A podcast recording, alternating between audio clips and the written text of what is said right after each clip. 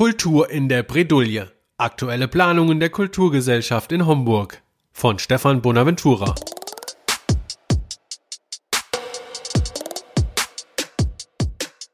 Die Kultur- und die Veranstaltungsszene hat durch die Pandemiemaßnahmen wohl am meisten gelitten und sie tut es noch immer. Auch in Homburg stand monatelang alles still, bis vor wenigen Wochen die Maschinerie so langsam wieder anlief. Zufrieden sein kann aktuell niemand, auch nicht die Kulturbeauftragten der Stadt. Dennoch tun sie alles, um der Situation gerecht zu werden.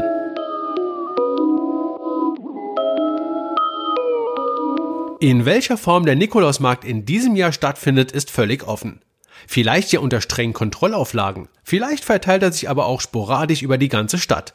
Vielleicht wird er aber auch einfach abgesagt. In diesen Zeiten verlässlich zu planen ist eigentlich unmöglich. Das weiß man auch beim Kulturamt in Homburg. So richtig Spaß macht die Arbeit aktuell nicht, aber man tut einfach alles, was möglich ist. Man hofft und ist zuversichtlich, man plant, dann ändern sich die Regeln, man plant neu, so geht es dauernd. Das ist schon frustrierend, erzählt die Kulturamtsleiterin Susanne Niklas. Nichtsdestotrotz gilt aber immer der alte Spruch, die Hoffnung stirbt zuletzt. Und genau nach diesem Motto ging man nach der Lockdown-Phase vor. Wir haben uns langsam Stück für Stück wieder herangetastet. Wir haben Anfang des Sommers mit Kultur im Museum begonnen. Hier die Locations mit neuem Konzept angepasst. Man muss halt einfach neue Ideen entwickeln, erzählt Niklas und ergänzt. Unsere Veranstaltungen wurden wirklich alles sehr gut angenommen, weil sich die Leute so gefreut haben, dass endlich wieder etwas los ist. Das hat uns wirklich gefreut.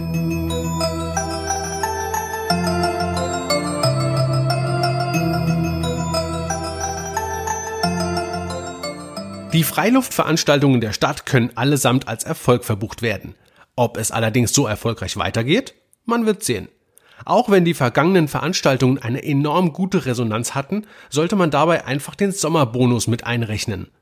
Jetzt im Herbst und Winter werden auch durch die steigenden Fallzahlen die Menschen ganz bestimmt wieder vorsichtiger und das wird sich überall in den Besucherzahlen widerspiegeln.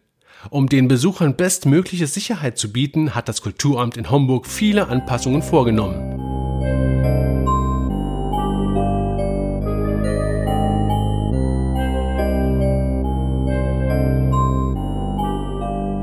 Die Meisterkonzerte finden in dieser Saison mit zwei Vorstellungen an einem Abend statt. Das Programm wurde von den Künstlern auf je eine Stunde verkürzt. Der Saalbau kann nach aktuellem Stand zwischen 140 und 170 Gästen pro Vorstellung aufnehmen, natürlich mit Abstand. Auf die Konzerteinführung muss allerdings verzichtet werden.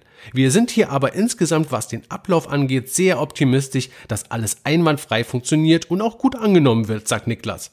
Die ersten Theaterstücke sind für November und Dezember geplant. Hier müsse man natürlich abwarten, wie sich der Maßnahmenkatalog entwickelt. Bliebe alles so wie jetzt, könnten auch hier bis zu 170 Leute in den Saalbau.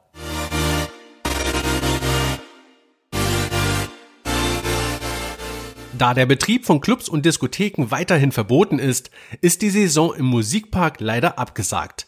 Das Ganze hat aber neben der reinen Hygienemaßnahmenumsetzung auch eine finanzielle Komponente, wie Susanne Niklas erklärt. Die Homburger Kulturgesellschaft ist eine hundertprozentige Tochterfirma der Stadt und wird auch zum großen Teil von der Stadt bezuschusst. Bis 2024 hat die Stadt Homburg vom Landesverwaltungsamt hohe Sparvorgaben umzusetzen. Da der Kulturbereich keine Pflichtaufgabe ist, ist es relativ leicht zu sagen, dass genau in dem Bereich gespart werden muss und genau das wurde auch jetzt so gefordert.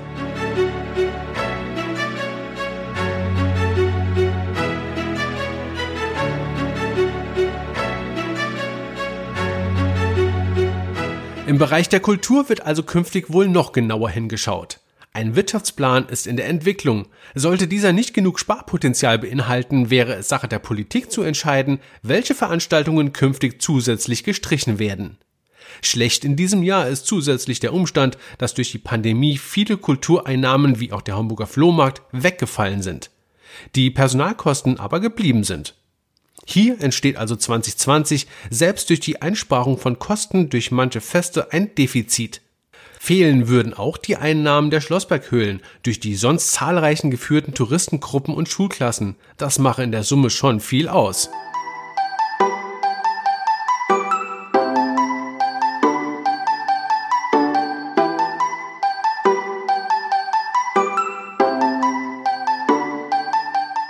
Doch wie sehen hier die Optionen aus? Gibt es Alternativen? Man könnte die Eintrittsgelder erhöhen, aber wirklich glücklich wäre darüber wohl niemand. Eventuell würde man künftig Veranstaltungsreihen einfach kürzen. Das wäre ein eleganterer Weg. Hier sei man in ersten Überlegungen. Der finanzielle Aspekt und der dauerhafte Sparkurs macht es für die Verantwortlichen natürlich schwer, sich kreativ auszulassen. Das wiederum gibt der kulturellen Außendarstellung der Stadt keine Pluspunkte. Ein Dilemma ohne Spielraum. Niklas bringt es auf den Punkt. Es kann nur etwas Neues kommen, wenn etwas Altes dafür stirbt. Es kann aber nichts zusätzlich kommen. Außer wenn sich externe Anbieter einkaufen. Die Rede ist hier von Veranstaltungen, die nicht von der Stadt selbst, sondern von externen, also privaten Anbietern veranstaltet und finanziert werden, beispielsweise im Kulturzentrum Saalbau oder auch dem Musikpark, den man sich dann mietet. Doch zurück zu den noch aktiven Planungen, beispielsweise dem Maifest. Dieses fiel in diesem Jahr der Pandemie zum Opfer. Bands, die für dieses Jahr gebucht waren, sollen nun im kommenden Jahr auftreten. Die Vorbereitungen laufen natürlich. Wir sind gerade dabei, Technikausschreibungen zu machen. Auch der Sicherheitsdienst und Strom sind unter Dach und Fach, sagt Susanne Niklas. Weitere Restplanungen stehen dann für Anfang 2021 an. Man setzt darauf, dass sich die Lage entspannt. Das Maifest in irgendeiner Form einzuzäunen oder auch eine Kontaktnachverfolgung würde nicht funktionieren. Die Fläche ist eben einfach zu groß und es handelt sich um drei Bühnen und um ein Fest, das sich insgesamt über die ganze Stadt verteilt. Laut Niklas müssten schon massive Lockerungen sich ergeben, damit hier geplant werden könne. Dies betreffe vor allem die maximale Gesamtbesucherzahl und die Regeln der Nachverfolgung. Ein Umstand, der es der Veranstaltungsszene zusätzlich schwer macht, ist die Tatsache, dass es sich bei den meisten Konzerten nicht um Einzelveranstaltungen handelt. Meist seien dies Tourneen und das bedeutet, dass Bands mit ihrem gesamten Stab von Stadt zu Stadt touren. Bei großen Künstlern kommen hier schnell hundert und mehr Personen zusammen. Diese stellen somit potenzielle Träger und Verbreiter des Virus dar und hier sind Veranstalter einfach vorsichtig. Auch bei den Homburger Theatergastspielen würde sich eine solche Problematik mit einem größeren Ensemble mit extra anreisenden Bühnenbauern, Technikern und Helfern ergeben. Hier müsste dann ein spezielles Hygienekonzept für den Backstage-Bereich vorgelegt werden, welches dann vom Gesundheitsamt geprüft und genehmigt werden muss. Bei den Meisterkonzerten ist es indes wesentlich einfacher, weil grundsätzlich nicht viele Leute auf der Bühne sind. Egal wie sich die Kultur entwickelt, leicht hat sie es nicht und auch nicht die Verantwortlichen, die sie den Bürgern servieren wollen. Kultur ist eben immer ein Zusatzgeschäft, aber ein wichtiges. Es ist ein Aushängeschild einer Stadt und muss daher mit Fingerspitzen behandelt werden. Freuen wir uns auf das, was da noch kommt.